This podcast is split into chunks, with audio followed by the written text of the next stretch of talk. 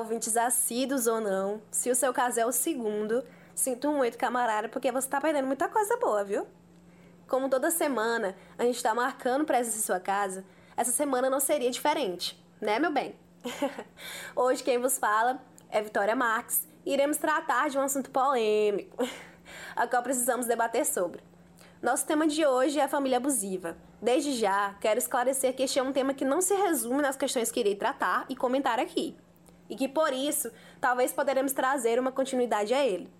Fica a carga aí da nossa produtora, da nossa chefe Yara Monalisa e também do feedback de vocês, né? Vamos ver o que vai dar. Além disso, quero deixar aqui em destaque que eu vou voltar com alguns assuntos tratados já pela minha amiga Yara Monalisa no episódio da semana passada. Então, macho, mulher, se tu não ouviu o podcast anterior, volta lá, ouve o da Yara e depois volta para cá de novo, não se esquece.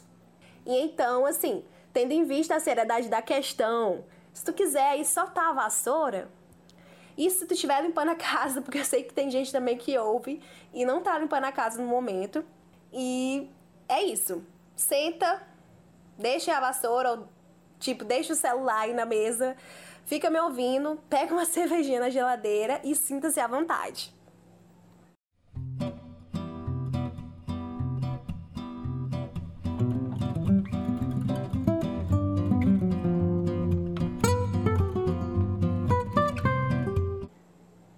Como uma estudante que sofreu pressões quanto ao futuro e aos estudos, eu vou trazer essa realidade bem como questão para este episódio.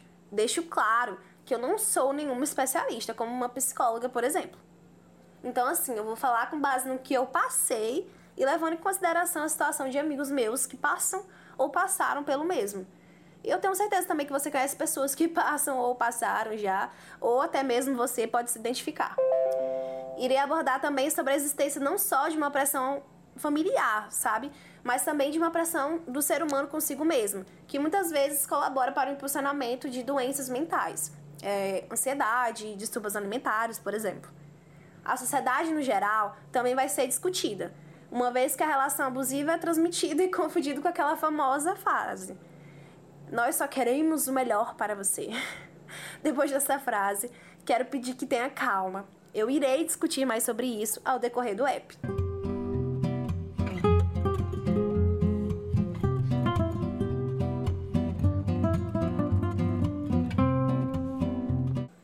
A gente fala muito sobre relacionamentos abusivos e o ambiente familiar não é um mar de rosas, a gente sabe muito bem disso.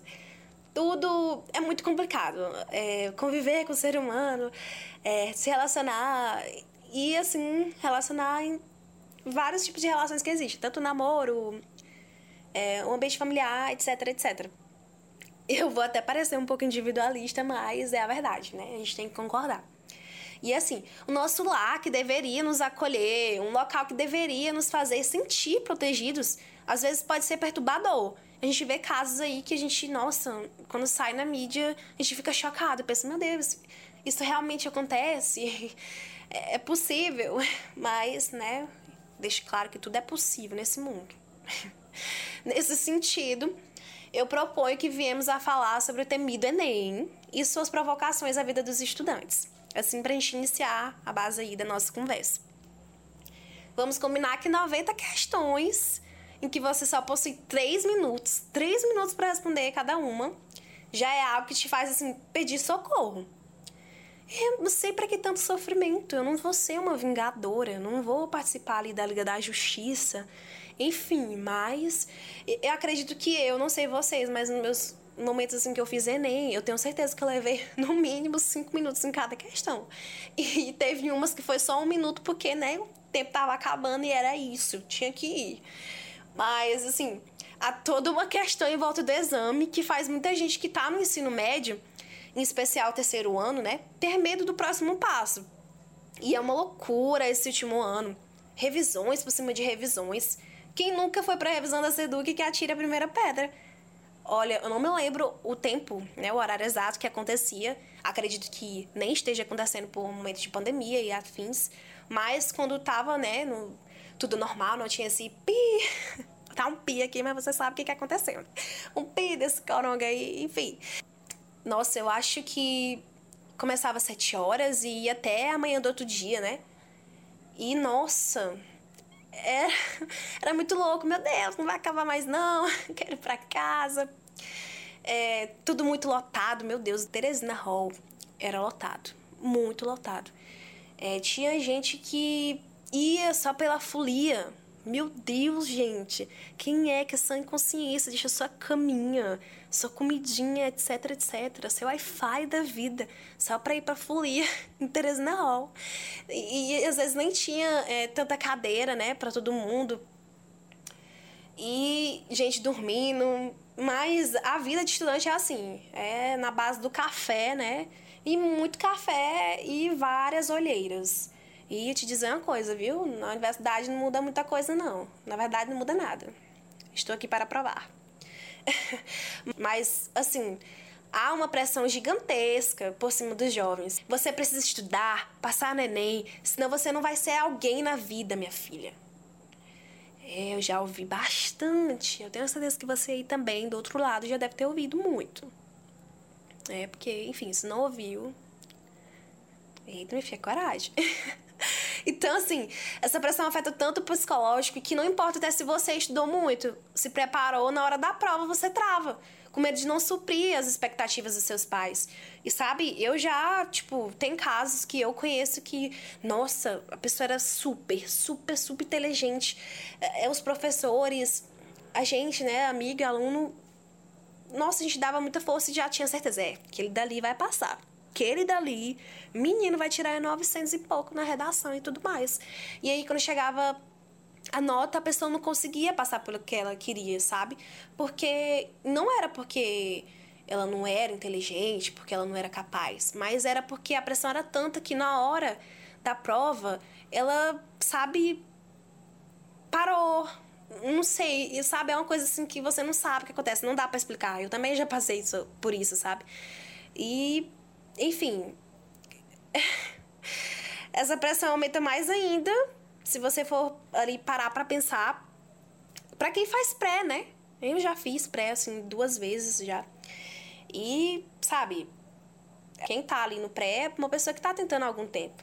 E eu conheço gente que, tipo, tá há quatro anos no pré fazendo e tá tudo bem, sabe? Eu super incentivo a correr atrás dos seus sonhos. Não importa se leve tanto tempo, vai, corre atrás. Porque não importa você, tipo assim, fazer uma coisa que você não gosta, sabe? Trabalhar com o que não gosta e ficar com aquela cara e tudo mais.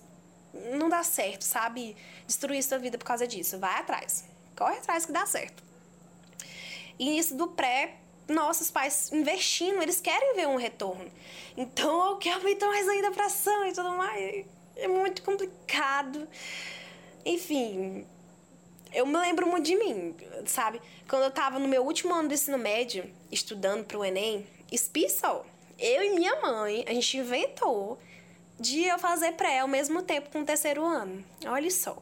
Foi uma coisa bem assim, bem porra louca, bem crazy. Eita, falei, porra, não sei se pode, mas vai. Desculpa aí as crianças que está dentro de casa. Sorry, sorry, sorry. É, porque eu entrava assim pela manhã na escola, tipo, sete da manhã, saía às 11h30. Me trocava, etc. E ia pegar o busão pra ir pro pré. Aí o pré começava às 1h30 e terminava às 6h30, se eu não me engano. E aí eu voltava a pegar o busão de novo, né? A vida assim de meio estudante pobre. E geralmente chegava às 8 horas da noite.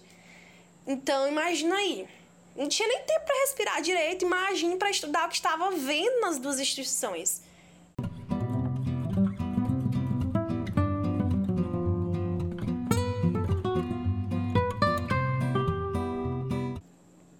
Chegava morta em casa, só o pó da rabiola. E, nossa senhora, é, teve, no final teve coisas, né? Obviamente que, tipo, eu não pude estudar, não pude revisar em casa porque não deu tempo. Porque vamos combinar que o Enem haja coisa que você tem que estudar, né? Porque você não sabe que vai cair. Infelizmente, não temos essa bola mágica, né? Todos queríamos ter. Mas, então, é tudo tão puxado e a sociedade em si ainda coloca uma crença que se define em uma única frase, que eu sei que você já viu aí até em posts é, nas redes sociais. Abre aspas.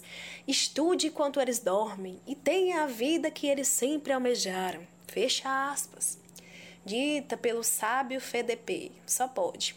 Porque se você souber o quanto essa frase é complexa e problemática, agora vamos matar os jovens de estudar. E outra, compará-los com os outros. Olha, mamãe disse sempre que os outros é os outros e eu sou eu. Descansar agora é pecado.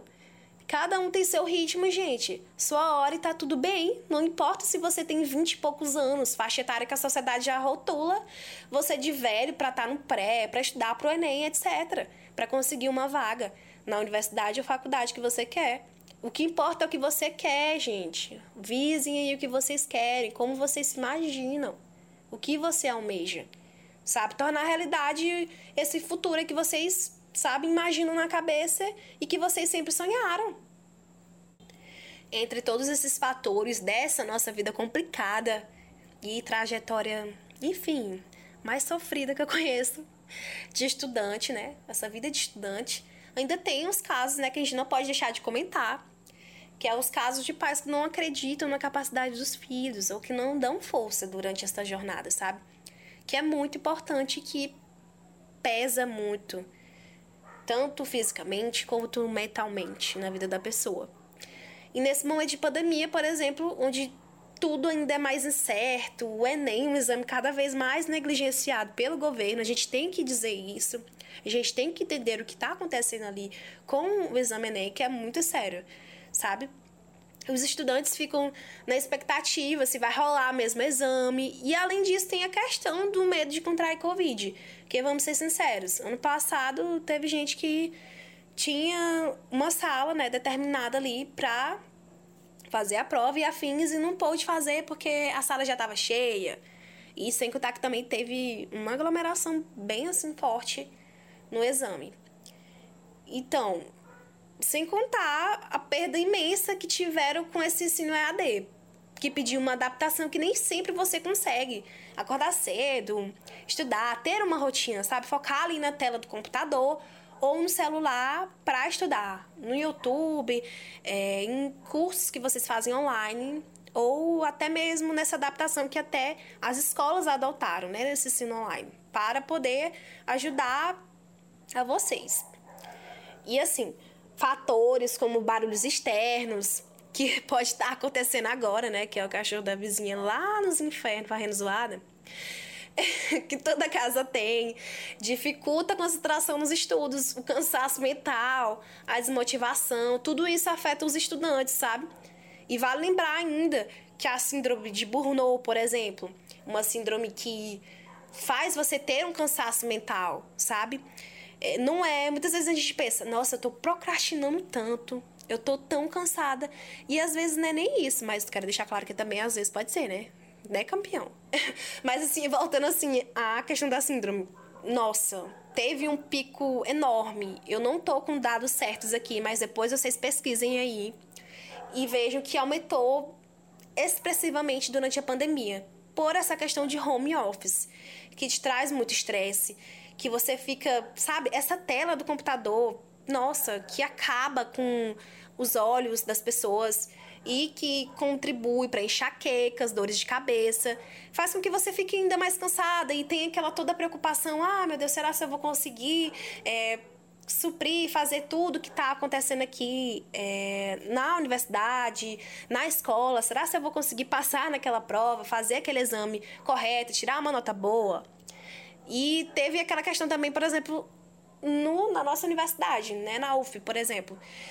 A gente teve, sei lá, um semestre jogado assim, tchá, pega três meses pra ti, joga, te vira, te vira bem aí, mulher.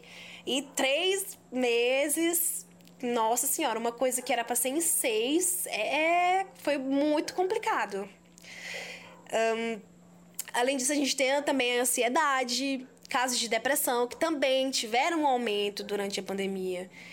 Então, há uma cobrança também individual absurda, que eu quero deixar claro. Ao ponto de a gente se sentir assim muito mal por tirar momentos de lazer. Cara, você tá tipo assim, assistindo sua série favorita. Você tá ouvindo aquela sua música, um popzão bem tipo Beyoncé da vida. É só gente de bom gosto, assim, né, que vai concordar comigo. e do nada você para, meu Deus, eu devia estar tá estudando, eu não devia estar tá aqui ouvindo essa música. Sabe? Olha que louco, a gente passou a se cobrar tanto ao ponto de banalizar momentos de descanso, velho. E muito disso vem, na minha opinião, na minha queridíssima opinião, pelo fato de nós, como sociedade, ainda termos um longo caminho para que levemos a sério as doenças mentais.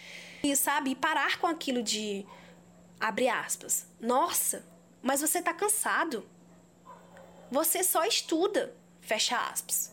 Oh, meu Deus, quem é? vem dizer esse negócio desse pra mim, vem, vem. Pô, vem estudar, vem fazer pra mim. estudar também cansa, alecrim dourado. Não quanto um trabalho, vamos ser sinceros, mas cansa, cansa tanto que chegamos a adoecer tão qual quem trabalha. E, assim, os pais, a sociedade tem que entender que não é mimimi, não é, não é. Acabou esse, né? Ah, a geração do mimimi, não é. São problemas sérios que precisam ser tratados ou acompanhados por profissionais da saúde. Não basta criar um mês para conscientização e não apoiar seus filhos, não cuidar da saúde mental deles. O mesmo vale para o país, que não cria medidas públicas preventivas contra as doenças mentais. Tenho dito aqui a minha crítica. É só minha opinião sobre o assunto e que vai ficar por aqui sobre a questão das doenças mentais, porque senão eu falo demais, me perco no assunto que estamos tratando hoje.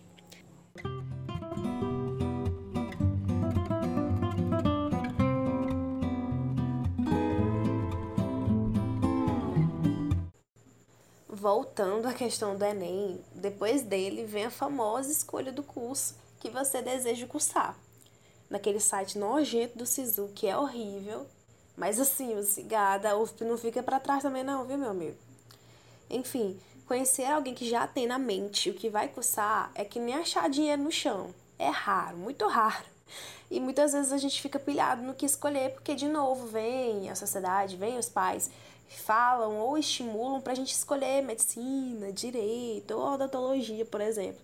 Esses cursos que, de acordo com eles, dão muito money, né? E assim, eles não estão errados, mas também não estão certos. O que faz uma profissão te render dinheiro é o que eu sempre digo. Só depende de você, vem do seu esforço, sua dedicação, e isso é muito parte de você fazer o que você ama. Eu mesmo passei muito tempo perdida e na pilha de que eu tinha que fazer direito ou medicina. E, cara, eu nem, eu nem gosto muito de andar em hospital. Mas, nessa, eu perdi um ano, né? Até que foi um ano, assim, bom. Conheci pessoas ótimas no pré. E... Mas estava naquela, pensando que era medicina, porque era. E quando saiu as notas, não deu, né? Porque realmente é passar pro, pra medicina, meu filho, haja saúde mental gasta. E graças a Deus que não deu certo. eu entrei em jornalismo de supetão mesmo. Tipo, ah, esse curso tem algumas coisas como comigo, bora lá. E deu certo. Acho que Deus olhou e falou: peraí, que eu vou dar um jeito de botar essa doida no rumo certo.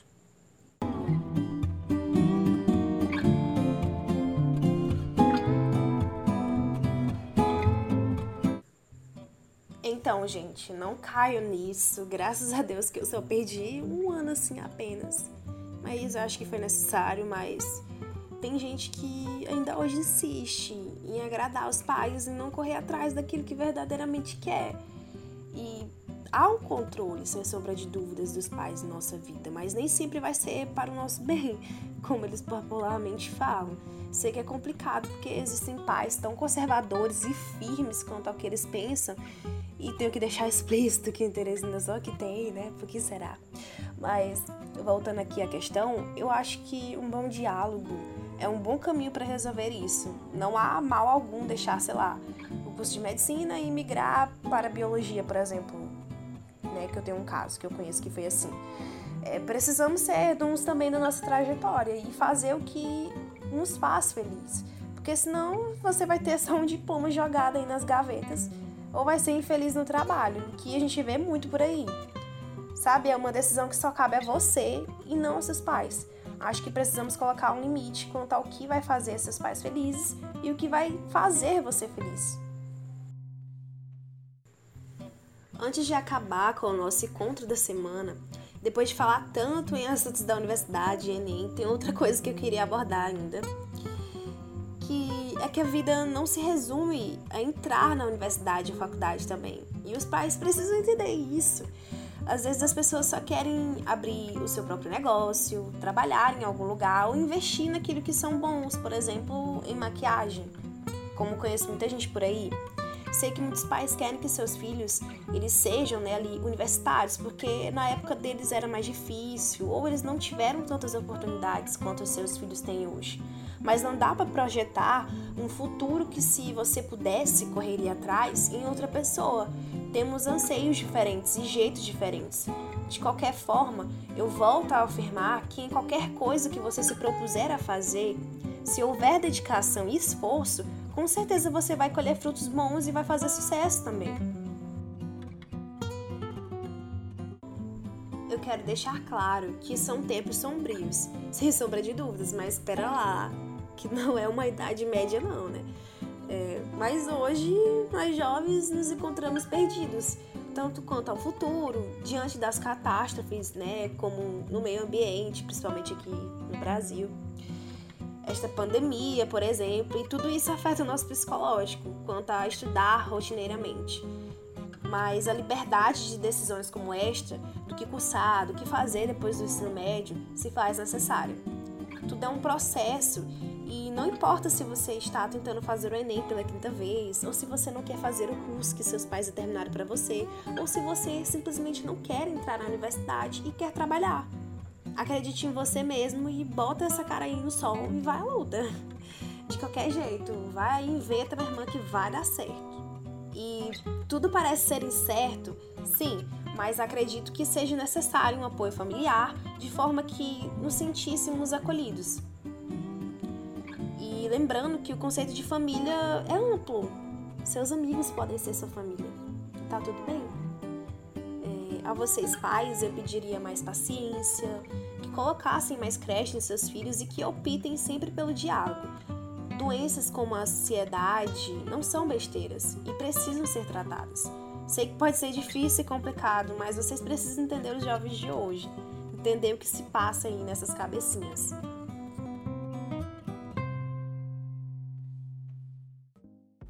O nosso podcast, infelizmente, vai ficando por aqui. Quero deixar meus humildes agradecimentos a você, ouvinte, que ficou até agora e agradecer também por me deixar entrar na sua casa hoje, viu, amores? Espero que tenha feito uma boa faxina ou não. Eu sei que tem gente que tá ouvindo e não tá fazendo as coisas de casa, como eu disse antes. Eu volto a dizer, estou de olho. Mas desejo que você tenha conseguido achar aí uma cervejinha, pelo menos, né? Mas se você não tinha na geladeira, eu compartilho da sua dor. Porém, relaxa que o final de semana tá chegando. Eu sei que vocês aproveitaram muito um feriadão aí que teve, né, nesse mês. E espero que a conversa tenha provocado uma reflexão e que se você se identificou, calma, que estamos todos no mesmo Titanic. Calma, calma. E eu sei que as coisas são complicadas, mas eu espero ter dado uma luz ou confortado você. Qualquer coisa, é só falar comigo pelas redes sociais. Esse foi mais um episódio do Conversas para ouvir enquanto limpa a casa, com a apresentação de Vitória Marques e edição de Yara Monalise. Na próxima semana, vocês têm um encontro marcado com Altino Oliveira, que vai discutir com vocês sobre o tema carência na pandemia. Hum, quem, quem nunca teve, né? Pelo menos um pico aí de carência durante essa pandemia. Horrível. Mas, assim, tenha um bom dia e uma boa semana. E até a próxima, meus amores. Continuem ligadinhos no conteúdo que a gente está produzindo e dando o feedback de vocês, que é muito importante pra gente. Beijão e abraços.